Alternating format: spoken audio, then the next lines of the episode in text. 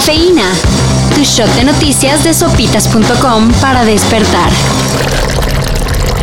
Tenemos una situación en donde hay un repunte, que es el tercer repunte que se presenta a lo largo del periodo de la epidemia. Se nos estuvo dice y dice, pero nos gusta vivir al límite. Ayer la Secretaría de Salud señaló que México está viviendo un tercer repunte de la pandemia. Esto con base en el alza del 22% que se reportó en el número de casos COVID-19 entre las semanas 24 y 25 de este 2021. Lo rescatable de esta mala noticia es que el porcentaje de recuperación es del 85% y la gran mayoría de pacientes ni siquiera tiene que llegar al hospital. Además, el número de defunciones por COVID no han aumentado. Sin embargo, si continúan subiendo los contagios, no hay garantía de nada.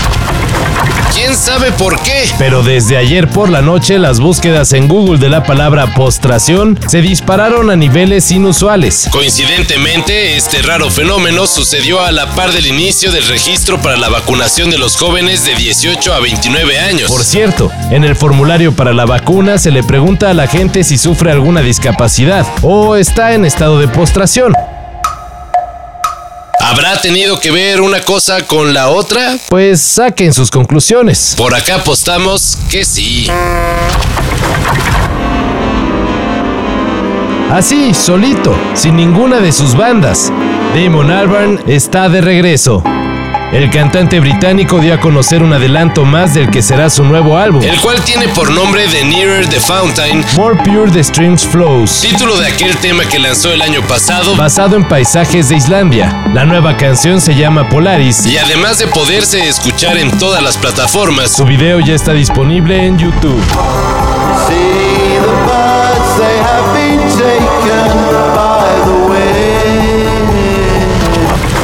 Mientras que por acá estamos dispuestos a que una botarga de pandita nos ponga a bailar las canciones de jeans.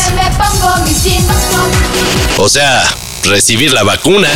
En Londres el gobierno usará la Eurocopa para animar a la gente a vacunarse. ¿Cómo? Sorteando un boleto para la final en Wembley entre los que se hayan registrado para recibir el biológico en esta semana. Se rifará un pase doble para estar en el estadio. Por cierto, Italia ya está en la final y esta tarde se define el otro pase entre Inglaterra y Dinamarca.